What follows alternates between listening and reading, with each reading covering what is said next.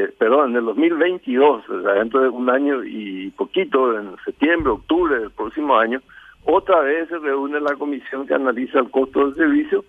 y va a encontrar que para el 2023 prácticamente ya no hay deuda. Entonces, lógicamente, va a volver a bajar. Entonces,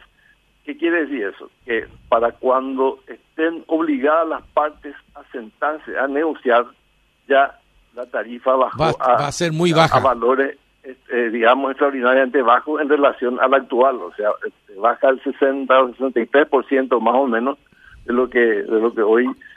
eh, está valiendo esa de lo que cuesta esa tarifa. Entonces, eh, si es que nosotros eh, nuestra intención como gobierno, que nunca también eh, se manifestó eso, de que queremos tarifa baja, no que queremos la tarifa alta, pero mil millones de dólares eh, nunca se, se, llegó a manifestar eso. Entonces, si es que vamos a esperar 2023 para tratar de negociar y de convencerle a los brasileños de mantener la tarifa, eh, ya es ya es tarde. No, ya es tarde, porque ya habrá bajado automáticamente. Bueno, entonces, lo, que eh, evidentemente, bueno, yo en algún momento también dije que este gobierno, o sea, en los últimos meses, digamos, que este gobierno se le va a dificultar ya eh, tratar de conseguir algo dentro de, este periodo de gobierno por un montón de cosas, Carlos, que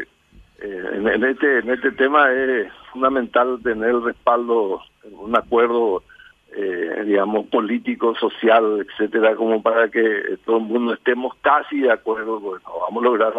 la, unanimidad en, eso, pero de que podamos decir, bueno, eh, vamos a caminar por este sendero para llegar a las negociaciones porque hay muchos problemas de,